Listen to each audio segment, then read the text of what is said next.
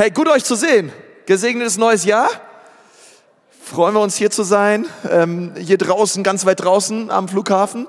Und ähm, ich freue mich, dass wir gemeinsam in dieses Jahr starten als Ecclesia und dass du hier bist, trotz Schneegestöber und all diesen Dingen. Wir sind angekommen. Hey, du lebst, oder? Und du bist hier. Du hast es geschafft. Ich gratuliere. Und ich bin völlig begeistert schon über dieses Jahr. Das liegt nicht nur daran, dass ich grundsätzlich ein optimistischer Mensch bin, aber ich glaube, dass Gott richtig viel Gutes in diesem Jahr für uns vorbereitet hat. Und ich glaube, dass das ein richtig gutes Jahr wird, wenn es geistlich gesehen ein richtig gutes Jahr wird. Das heißt, umso mehr von Jesus in diesem Jahr in deinem Leben bedeutet, umso besser wird es Ja. Es ist einfach eine einfache Gleichung. Und, und das wünsche ich dir von ganzem Herzen. Ja, dass du richtig Gott erlebst in diesem Jahr. Und ich möchte am Anfang ähm, dieses Jahres mit uns übers Fasten reden. Wir werden diese nächsten 21 Tage ähm, haben und sie heißen im Januar 21 Tage des Fasten und Gebets. Im September nach dem Urlaub, nach den Sommerferien haben wir auch immer noch 21 Tage und da gibt's mehr Essen und ähm, da, aber jetzt im Januar wollen wir uns eher auf Fasten konzentrieren und so geistlich gesehen das Jahr vorbereiten, okay? Weil wir glauben, dass wenn Gott dieses Jahr mit Gnade krönen soll und seine Kraft sichtbar werden soll in unserer Mitte, wenn wir sehen wollen, dass viele Menschen Gott kennenlernen, Freiheit erleben sollen, Bestimmung entdecken sollen, einen Unterschied machen sollen, hey, dann müssen wir dafür beten, okay? Und ähm, ich lade euch ein, wirklich, und fordere euch auch auf, als euer Pastor, hey, lasst uns in diesem Jahr, dieses Jahr wirklich starten und den ersten in diesem Jahr wirklich Gott geben und Gott weihen und sagen, Gott, wir beten und wir glauben, dass du Wunderbares tun wirst. Was mir noch mal wichtig ist, bei diesen 21 Tagen, es findet in unserem Gemeindehaus statt in der Siebenkehrstraße, okay, nicht im Maritimhotel oder hier, okay, sondern am Aufsetzplatz. Morgen um sechs geht's bereits los. Hat sich hier irgendwer schon überlegt, morgen um sechs mit dabei zu sein?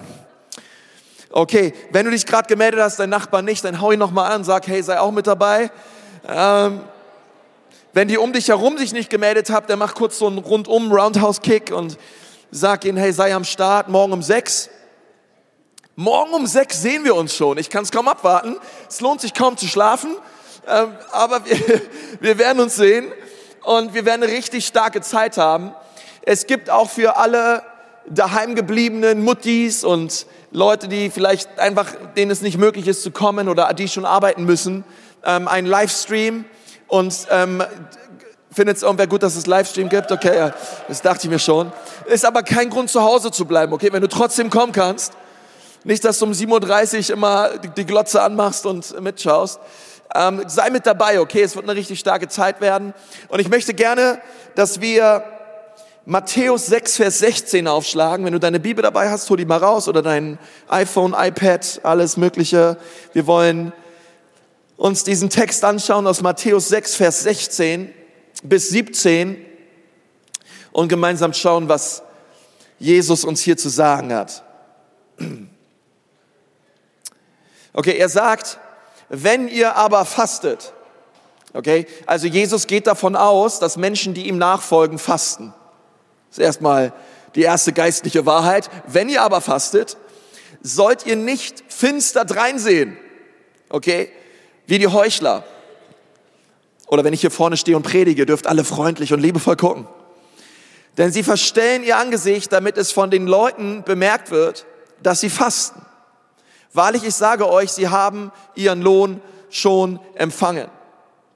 Du aber, wenn du fastest, so salbe dein Haupt und wasche dein Gesicht. Was er damit meint ist, mach ein bisschen Gel in die Haare, ähm, Make-up ist auch erlaubt damit es nicht von den Leuten bemerkt wird, wenn du fastest. Okay? Ein bisschen Fisherman's Friend und Odol und all diese Dinge, damit du gut riechst, sondern von dem Vater, der im Verborgenen ist. Und dein Vater, der ins Verborgene sieht, sag mal alle Verborgene, wird es dir öffentlich vergelten, sag mal alle öffentlich. Okay? Das ist das, was Jesus hier sagt. Hey, was wir im Verborgenen tun, wird Jesus in der Öffentlichkeit belohnen. Und darüber möchte ich heute mit uns reden und möchte ich kurz einladen, dass wir nochmal zusammen beten. Und dann wollen wir über diesen Text reden. Herr Jesus, ich danke dir von ganzem Herzen für diesen Abend.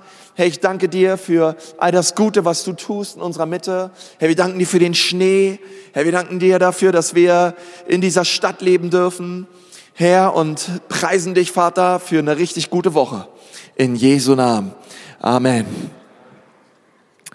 Ähm, ich dachte so, wenn ich so übers Fasten rede, dass es für manche so etwas ist, was ganz, ganz weit weg ist.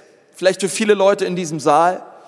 Und ich dachte mir so, hey, über was kann man gut reden, wenn man über das Fasten redet? Und ich dachte, ich fange an mit dem Thema Filme.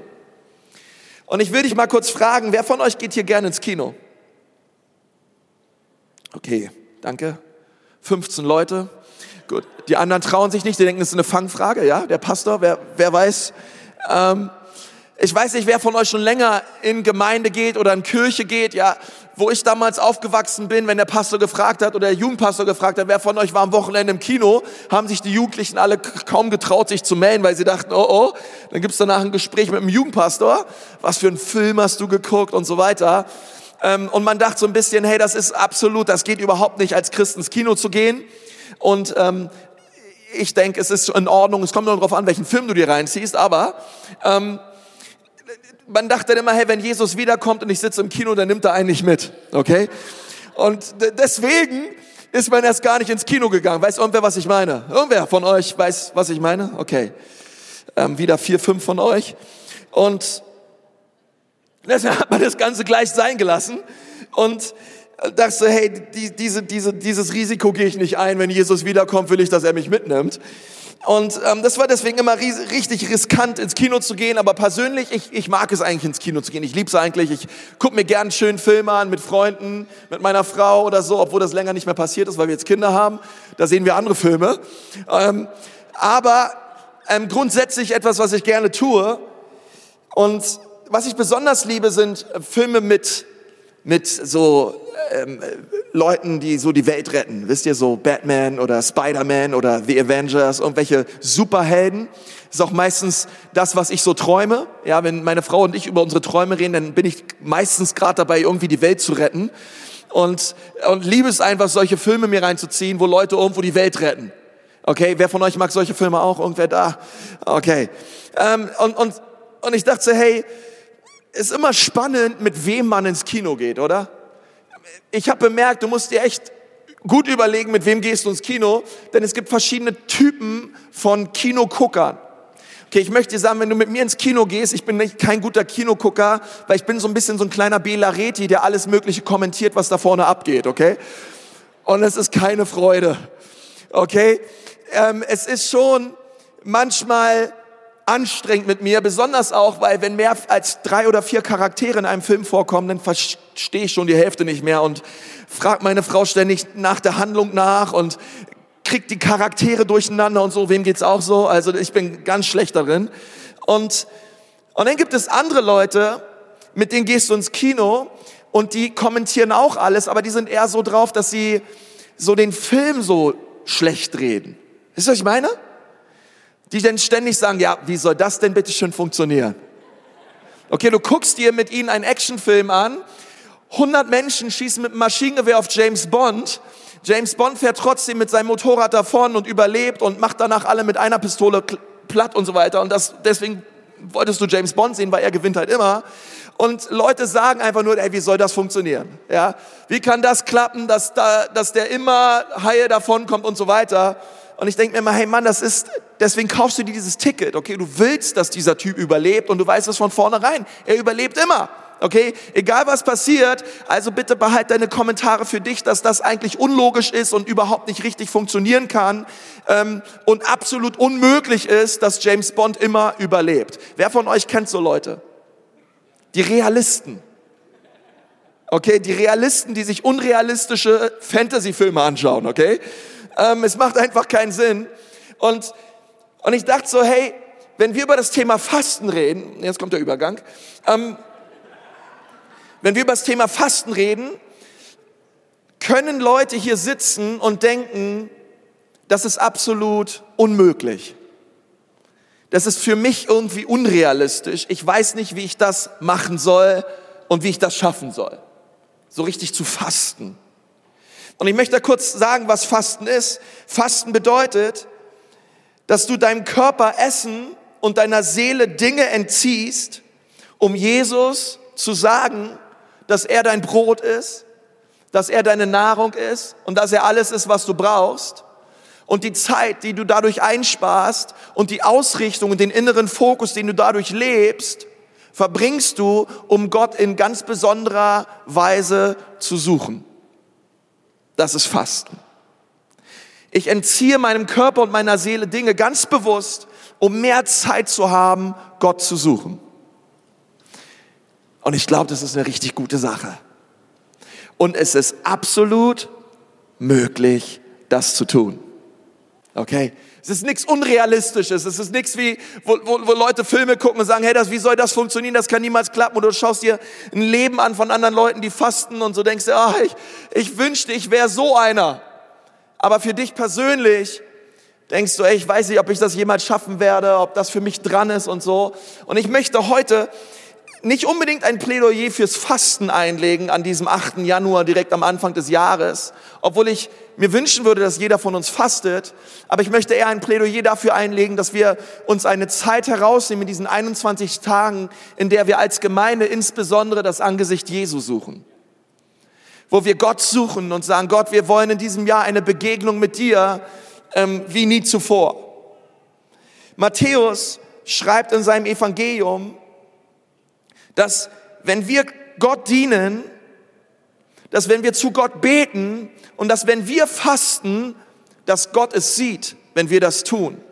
Gott sieht, was wir im Verborgenen tun und dann sagt er, und Gott, der sieht, was du im Verborgenen tust, wird dich in aller Öffentlichkeit dafür belohnen. Und das finde ich erstaunlich.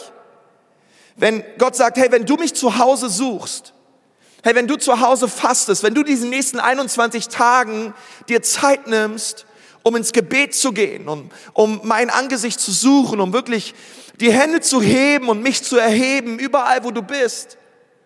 Gott sagt, hey, wenn du das tust, werde ich dich dafür belohnen. Und, und ich glaube, das ist das, was Gott möchte. Gott gab nicht seinen Sohn Jesus am Kreuz, nur damit wir Vergebung erleben, sondern er gab seinen Sohn am Kreuz, damit wir in Beziehung mit ihm leben. Gott ist danach aus, in Beziehung mit dir zu leben.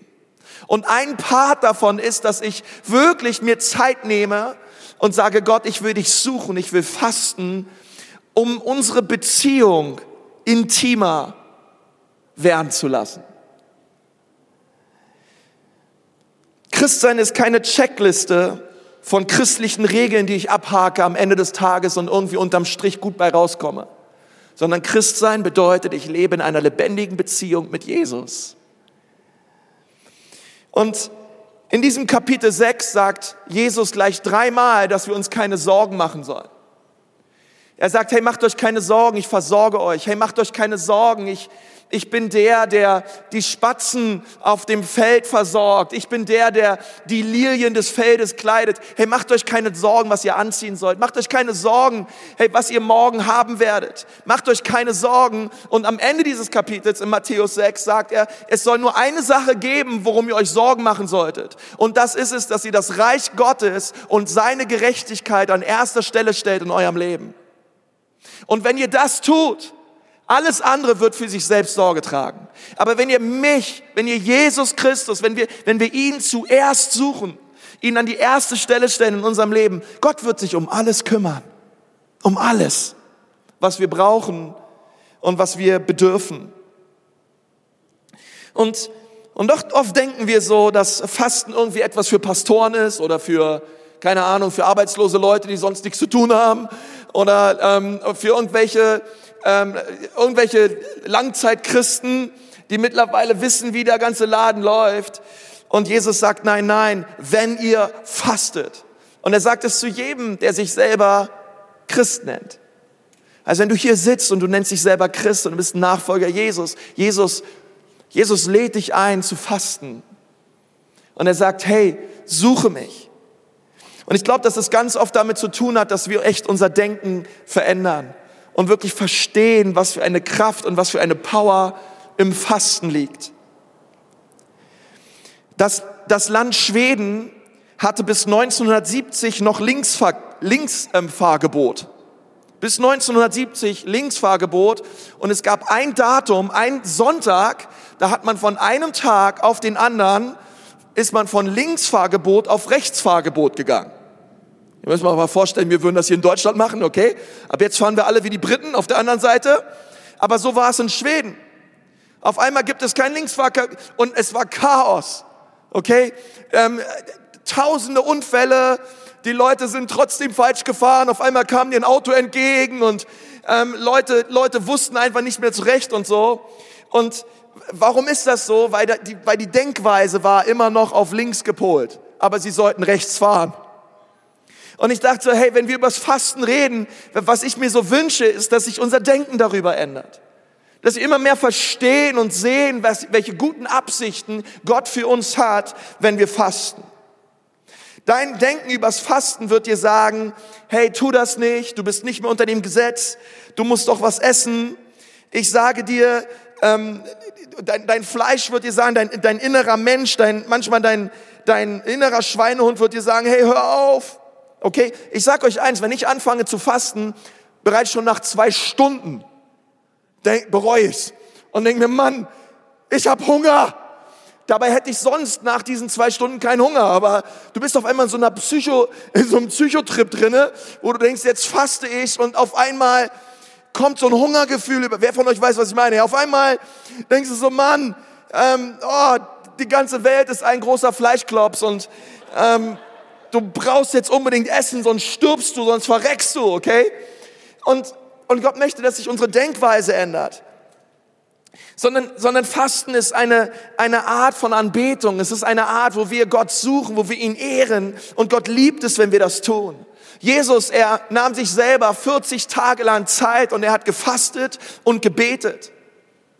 Und das finde ich interessant, er hat es im Verborgenen getan. Nun, wir lesen jetzt drüber, weil die Evangelisten darüber geschrieben haben und jetzt wissen wir es alle.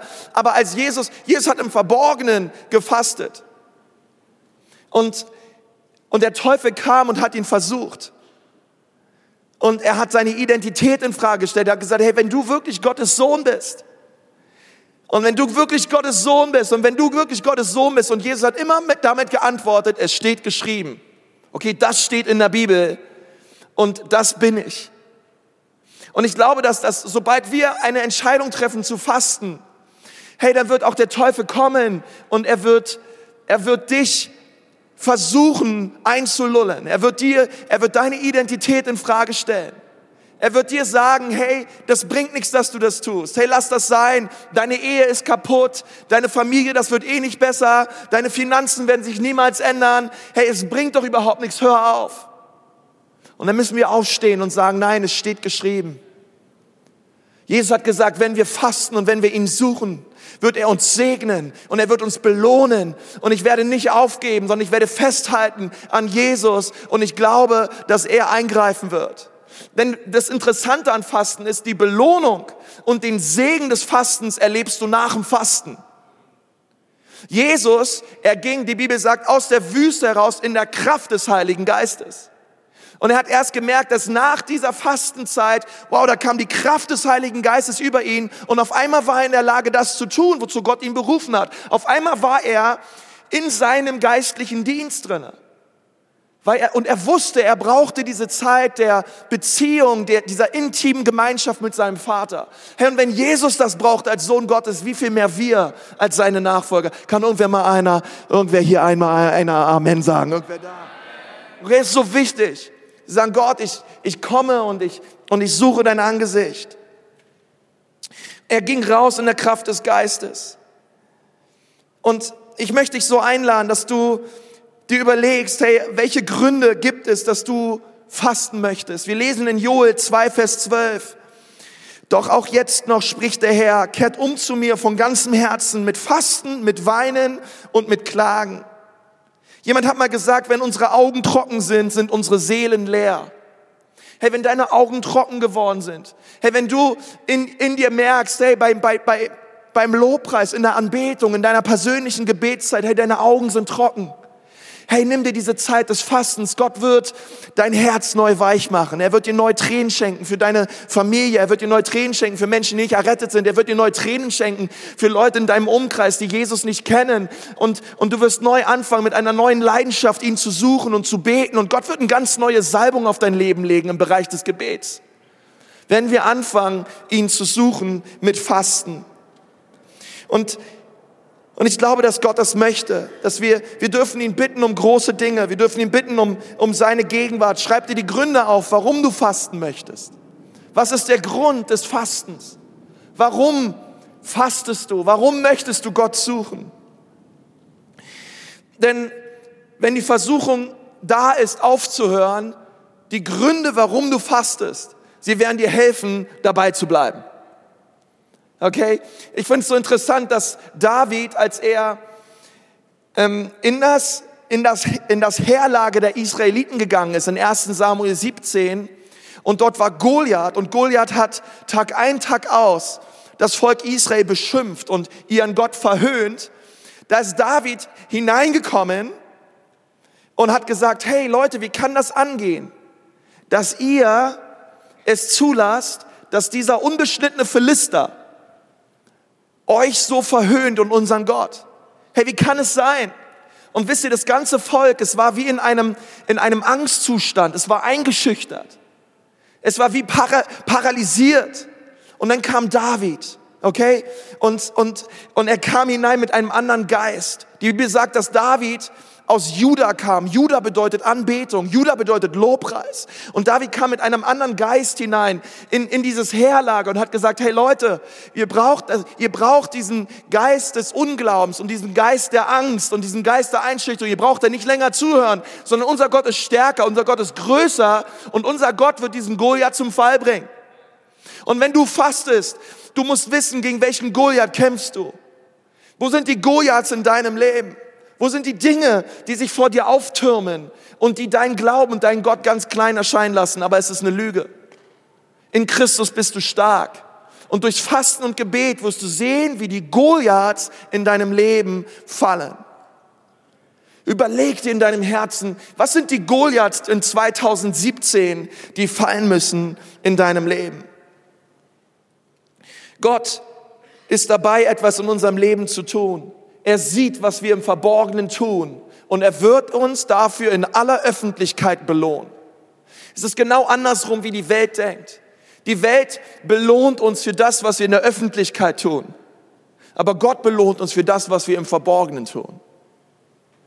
Und das liebe ich an unserem Gott. Er ist so anders. Er sieht unser Herz und er sieht es und er liebt es, wenn wir ihn suchen. 1. Korinther 10, Vers 7 ist uns eine Warnung. Dort steht, werdet auch nicht Götzendiener, so wie etliche von ihnen, wie geschrieben steht. Das Volk setzte sich nieder, um zu essen und zu trinken und stand auf, um sich zu vergnügen.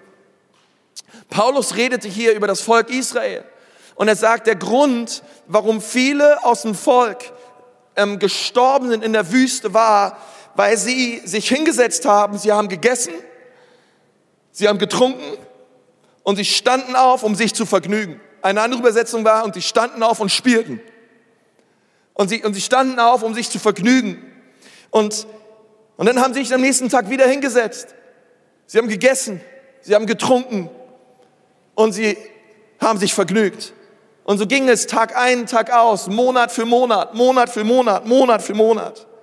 Und weißt du, dass wenn Gott uns auffordert zu fasten und ihn zu suchen und wir als seine Kinder drehen uns einfach weg und sagen, nein, ich esse einfach weiter, ich trinke einfach weiter und ich spiele einfach weiter. Dann nennt das die Bibel Götzendiener. Nennt das die Bibel Götzendienst. Und, und es ist so gut, wenn wir uns diese Zeit nehmen, uns wirklich loszulösen von diesen Dingen. Wirklich zu sagen, Gott, ich, ich verzichte, Gott, ich lasse los, um dein Angesicht zu suchen. Dinge müssen in unserem Leben immer wieder gereinigt werden. Ähm, ich merke das immer wieder bei unserem Wasserkocher, wie kalkhaltig das Wasser ist. Zumindest dort, wo ich wohne. Ich wohne in Zabo. Ich weiß nicht, wie das Wasser bei dir ist. Bei uns ist es richtig kalkig. Und immer wieder ordentlich Essigessenz rein, immer wieder den Wasserkocher reinigen, das Auto muss sauber gemacht werden, die Garage muss sauber gemacht werden, der Boden muss gewischt werden, hey, der Schrank muss aufgeräumt werden. Es gibt so viele Dinge, die wir reinigen können und aufräumen müssen. Und ehrlich gesagt, wir sind ständig dabei zumindest die meisten von uns, ähm, Dinge aufzuräumen und zu putzen und sauber zu machen, okay? Es braucht einen Frühjahrsputz. Hey, wenn du jetzt mit deinem Auto nach Hause fährst, was meinst du, wie schmutzig dein Auto ausschaut, okay? Für einige von euch ist es eine Qual. Ihr würdet am liebsten euer Auto stehen lassen, damit es nicht so aussieht, wie es jetzt aussieht, okay? Einige von, manche sind noch nicht gekommen. Damit ihr Auto nicht schmutzig wird, ist kein Witz. Die, für die müssen wir besonders beten. Und, und und warum, wenn es im Natürlichen so ist, dass wir bemerken, Dinge müssen immer wieder gereinigt werden, Dinge müssen immer wieder geputzt werden, Dinge brauchen immer wieder eine Generalüberholung. Warum glauben wir nicht, dass es im Geistlichen auch so ist? Hey, wir, wir brauchen Reinigung. Wir brauchen Veränderung. 2. Korinther 7, Vers 1. Weil wir nun diese Verheißungen haben, Geliebte, sag mal Geliebte. Hey, die Bibel nennt dich Geliebte und Geliebter so wollen wir uns reinigen, sag mal reinigen, von aller Befleckung des Fleisches und des Geistes zur Vollendung der Heiligkeit in Gottes Furcht. Paulus sagt jetzt zu den Korinthern, hey, es ist so wichtig, wir haben diese Verheißung, aber nur weil wir diese Verheißung haben, heißt es noch lange nicht, dass wir uns nicht mehr reinigen brauchen. Nein, wir haben die Verheißung, aber es ist trotzdem wichtig, dass wir in Heiligung leben. Und er sagt, hey, wir müssen uns reinigen lassen von aller Beschmutzung, von aller Befleckung des Fleisches und des Geistes. Fasten bedeutet, dass ich mich reinigen lasse von Jesus, von jeder Befleckung und von jeder Schmutz, von jedem Schmutz in meiner Seele und in meinem Geist und in meinem Leib. Jesus möchte mich erneuern, er möchte mich verändern, er möchte mich reinigen. Wenn ich faste, sage ich, Gott reinige mich davon. Und er sieht auch, was wir im Verborgenen tun. Er kennt uns durch und durch. Er liebt uns trotzdem, aber er möchte auch, dass wir ihn bitten, dass er uns reinmacht. Bevor wir gleich ganz praktisch werden, was das bedeutet, möchte ich euch noch eine Geschichte erzählen, die ich krass finde aus dem Alten Testament. Im zweiten Chroniker 29 gibt es einen sehr jungen König. Ich glaube, es war der aller, der, der jüngste überhaupt. Es war Hiskia. Und dieser Hiskia, und das lesen wir in 2. Chroniker 29, Vers 5, ähm, sagte Folgendes. Er sagte, ihr Leviten, hört mir zu, reinigt euch und das Haus des Herrn, des Gottes eurer Vorfahren. Entfernt alles Unreine aus dem Heiligtum. Was ist passiert? Nun, dass der, der Tempel so wie er da war, auch zur Zeit Salomos, war bei weitem nicht mehr so herrlich. Es gab ein, ein Nordreich Israel, es gab ein Südreich Juda. Und was passiert ist, ist, dass viele Leute, ähm, die eigentlich ihren eigentlich dort angebetet haben, die eigentlich dort Gott gesucht haben im Tempel, die, die zu dem Tempel gegangen sind, um eine Begegnung mit Gott zu haben, ähm, all das ist verloren gegangen. Die Priester haben aufgehört zu arbeiten. Man hat die Tür des Tempels zugemacht. Die, ähm, später werdet ihr lesen in diesem Kapitel, man hat die Lichter erloschen und der Tempel war einfach zu. Du konntest nicht mehr rein, du konntest keine Opfer darbringen und so weiter. Die Priester haben nicht mehr gearbeitet. Und was die Leute getan haben in der Zeit von Iskia war, dass sie angefangen haben, ihren Müll auf dem Tempelplatz abzuwerfen. Okay, wie so ein Wertstoffhof. Sie hätten eigentlich in ein Tal gehen sollen, das heißt Gehenna. Und dieses Tal war ein Tal, was berüchtigt war, denn in diesem Tal brannte immer Feuer. Das ist ein anderes Wort auch wie das Wort Hölle. Aber es gab diesen wirklichen Ort Gehenna. Dort hätten die Leute also, okay, ihren ganzen, ihre ganzen Säcke Müll und so weiter hinbringen sollen, dort verbrennen sollen. Und was sie taten war, irgendeiner kam auf die Idee, na, die zwei Kilometer bis zum Tal Gehenna, ach, das ist mir viel zu weit. Ach komm, ich schmeiß den Müllsack hier einfach beim Tempel ab. Und dann hat das irgendeiner gesehen, dass, dass, dass Alois Pimpelhuber sein, sein Müllsack beim Tempel abgeworfen hat und dachte sich, na ja, warum zwei Kilometer bis ins Tal Gehenna laufen? Ach, komm, ich werfe auch meinen Müll da ab. Und nach einer Zeit, okay, war der ganze Vorhof des Tempels voller Müll. Okay? Das war eine reine Müllheide. Und Hiskia wurde König und sagt, hey Leute, damit ist jetzt Schluss. Wir setzen die Priester neu ein und das allererste, was die Priester machen sollen, ist, sie sollen den ganzen Müll wegschaffen. Kann irgendeiner mal Preis den Herrn sagen? Ganze Müll soll raus aus dem Tempel. Und ich möchte dir sagen, das ist ein Bild für uns. Es ist ein, manchmal ein Bild für unser Leben. Auch bei uns, die Bibel nennt, die Bibel sagt, dass unser Leib ist ein Tempel des Heiligen Geistes.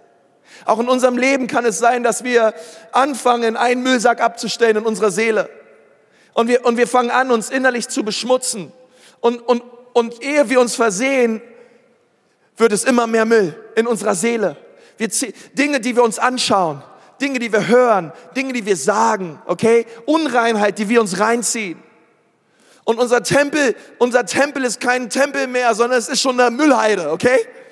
Und, und, und die Bibel sagt, dass Fasten reinigt uns. Fasten bedeutet, ich nehme die Müllsäcke die innerlichen Müllsäcke in meinem Leben. Ich nehme alle Sünde, alle Schuld, alle Bitterkeit, alle Unvergebenheit, alle Unreinheit, alle, alle Abhängigkeiten von Pornografie, von Spielsucht, von Streit, von Zank. Ich nehme all diesen Müll und ich bringe es ans Kreuz von Jesus und ich lege es dort ab und ich, und ich tue Buße und ich bitte Jesus, dass er mich neu reinigt und dann drehe ich mich um und ich fange an, ein völlig neues Leben zu leben in der Kraft des Heiligen Geistes. Okay, das ist das, was Fasten bedeutet. Fasten bedeutet, wow, ich, ich entleere mich von dem Müll in meinem Leben.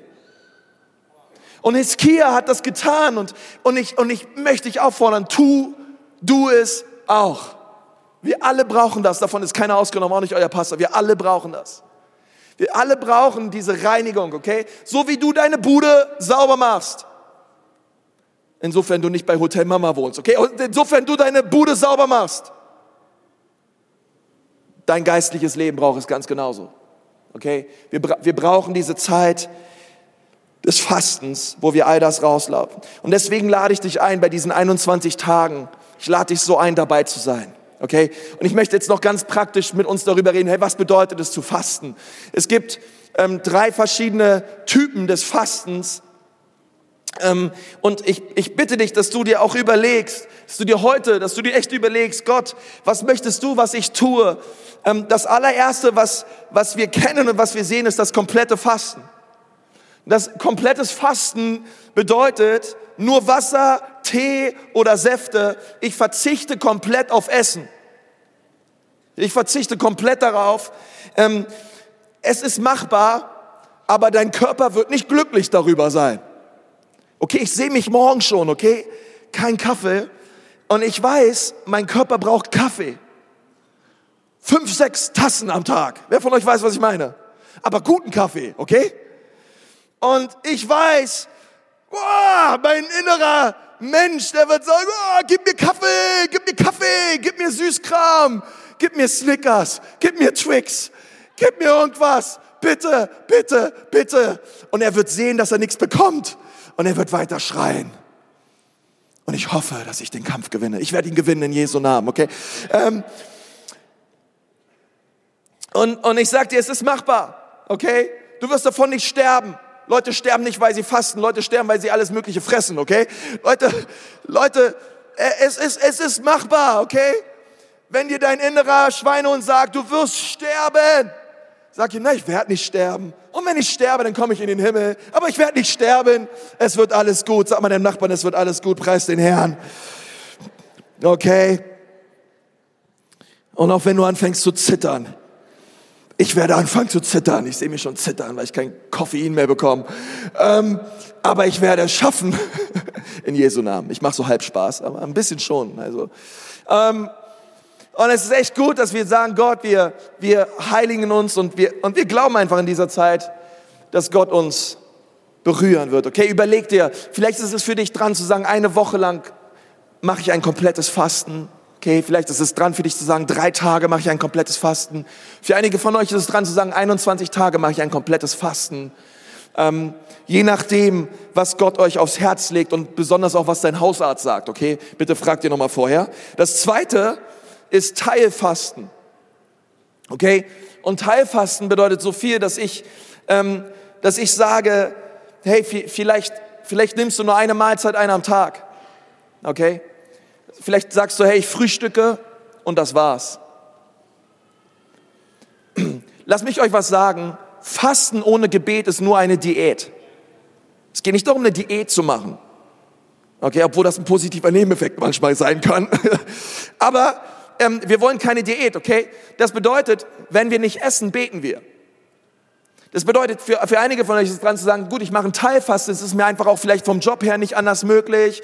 Hey, ich brauche, ich muss einfach da sein, ich muss konzentriert sein, ich muss ähm, einfach, ich brauche Energie und so weiter. Und, und du sagst vielleicht, hey, ich, ich faste vielleicht eine oder zwei Mahlzeiten am, am Tag. Hey, tu das, aber bitte benutze die Zeit, um Gott zu suchen und ihn anzubeten, okay? Und, und das Dritte ist, es gibt ein Daniel-Fasten. Wir lesen das in Daniel 10, dass Daniel fastete und in seinem Fall bedeutete das, dass er komplett auf Brot, auf Zucker und auf Fleisch verzichtet hat. Okay, er hat nur Gemüse gegessen, er hat nur Obst gegessen und Nüsse. Okay, das war das, was Daniel tat. Und er hat die Zeit benutzt, um morgens, mittags und abends Gott zu suchen und ihn anzubeten. Ähm, okay, das, das Ziel ist es, deinem Körper Dinge zu entziehen, damit du Zeit hast, Gott zu suchen. Okay, und ich möchte dich so einladen, dass du dir wirklich überlegst in deinem Herzen, was dran ist. Okay, was für mich Koffein ist, ist für einige von euch Facebook okay? Ähm, oder andere Social Media und, und Dinge und, und, und Playstation und Nintendo und, und alles, Atari und alles Mögliche, was da draußen gibt. Und, und für einige von euch ist so dran, okay, ich mache komplett Instagram, Facebook, Fasten, 21 Tage und auf einmal habt ihr drei Stunden mehr am Tag. Preis den Herrn, okay? Oder du sagst komplett kein Fernsehen, okay? Und, und du nimmst die Zeit und du suchst Gott und du suchst sein Angesicht. Und das Letzte, und damit möchte ich gerne abschließen, ist mit Jesaja 58. Ich, ich möchte dir als dein Pastor sagen, dass wenn du anfängst zu fasten, wenn du anfängst Gott zu suchen, dass dein Leben geistlich erfrischt wird und erneuert wird. Und ich möchte, dass du in diese Fastenzeit hineingehst mit einer Erwartung, dass Resultate kommen werden. Mit einer Erwartung, dass Gott etwas tun wird in deinem Leben. Dass du bereits mit einer Erwartung hineingehst. Hey, das wird passieren und das glaube ich, dass das geschieht in diesen 21 Tagen des Gebets. In Jesaja 58, da geht es in diesem ganzen Kapitel ums Fasten. Ich lade dich mal ein, wenn du, dass du dir heute Abend vielleicht nochmal die Zeit nimmst, Jesaja 58 zu lesen. Das ganze Kapitel handelt ums Fasten. Und und Jesaja sagt, dass wenn wir fasten, drei Dinge passieren. Er sagt immer, wenn ihr fastet, dann. Wenn ihr fastet, dann. Wenn ihr fastet, dann. Und ich möchte gerne so die Predigt abschließen und euch sagen, hey, wenn ihr fastet, wenn ihr betet und Gott sucht, dann erwartet etwas von Gott. Dann erwartet, dass Gott in besonderer Weise in eurem Leben wirkt. Das allererste, was Jesaja sagt, was wir erwarten dürfen, wenn wir fasten, das allererste ist Heilung. Heilung. Und er sagt, in, er sagt, hey, wenn wir, ähm, dazu den Bibelvers bitte, hey, er sagt, dass dann, dann wird dein Licht hervorbrechen wie die Morgenröte und deine Heilung wird rasche Fortschritte machen. Er sagt, dass wenn wir fasten, hey, da wird unsere Heilung rasche Fortschritte machen. Und und ich glaube daran, hey, dass wenn du fastest, vielleicht hast du körperliche Nöte, du bist körperlich, physisch krank. Oder du fastest für Familienangehörige, die physisch krank sind. Ey, komm mit dieser Erwartung, geh mit dieser Erwartung hinein, dass Gott Durchbrüche schenken möchte, dass Gott Heilung schenken möchte. Aber nicht nur im Bereich des Körperlichen, sondern Gott möchte auch deine Ehe heilen. Gott möchte deine, dein Herz heilen. Gott möchte Beziehungen in deinem Leben heilen. Und er sagt, dass wenn wir fasten, ich werde euch heilen und ich werde etwas tun in eurer Mitte. Und lass uns das tun, lass uns, lass uns Gott suchen. Und er sagt weiter, deine Heilung wird rasche Fortschritte machen. Dann sagt er weiter, deine Gerechtigkeit wird vor dir hergehen. Und die Herrlichkeit des Herrn wird deine Nachhut sein. Die Herrlichkeit des Herrn wird hinter dir herziehen. Das Zweite, was er sagt, ist ähm, Heiligung. Das Erste, was Fasten bewirkt, ist, ist Heil, ist, ist wirklich Heilung. Und das Zweite ist Heiligung. Heiligung bedeutet, ich komme zurück auf die Spur Gottes. Ich komme zurück auf den Weg Gottes. Ich kehre um von meinen Wegen und ich gehe auf die Wege Gottes. Ich kehre um von meiner Schuld, von meinen Sünden und ich komme zu Gott. Ich komme zurück auf die Spur Gottes. Und dann sagt er drittens, das dritte, was wir dann erleben werden, ist Hilfe.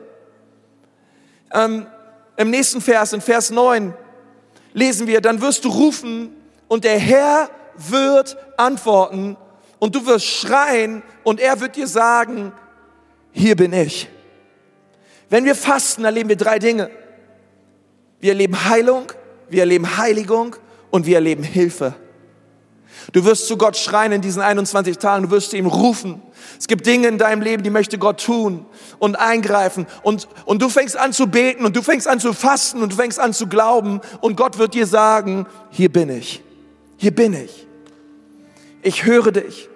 Ich, ich strecke meinen Arm aus und ich, und ich werde dich verändern. Ich werde deine Ehe verändern, deine Familie verändern. Ich werde Dinge in deinem Leben tun. Okay? Und lass uns glauben, dass Gott etwas tut in diesen 21 Tagen. Was Mächtiges in unserem Leben. Okay? Seid ihr dabei?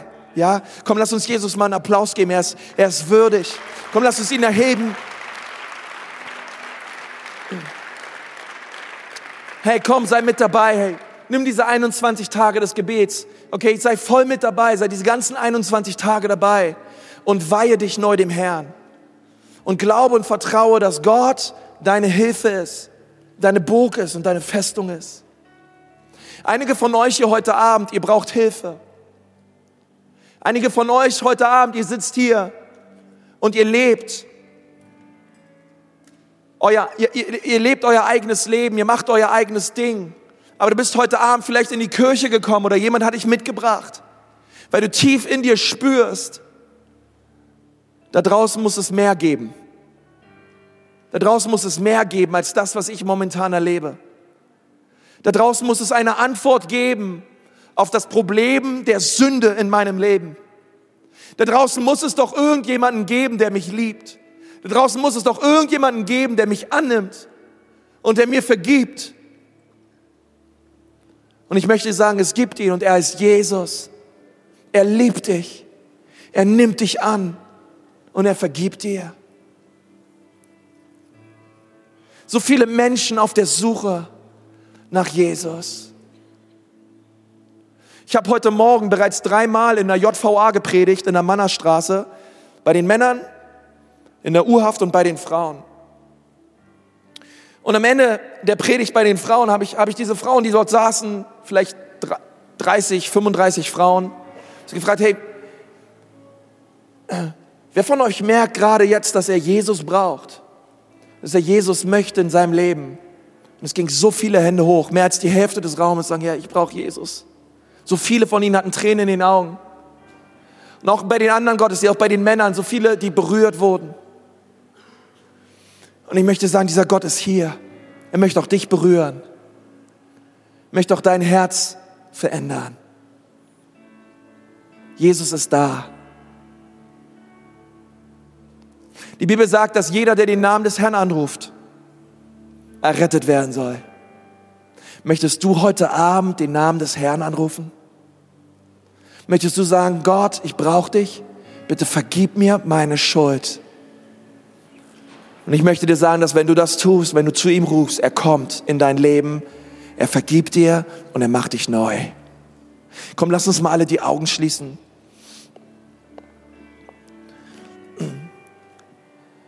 Gerade dort, wo wir sitzen,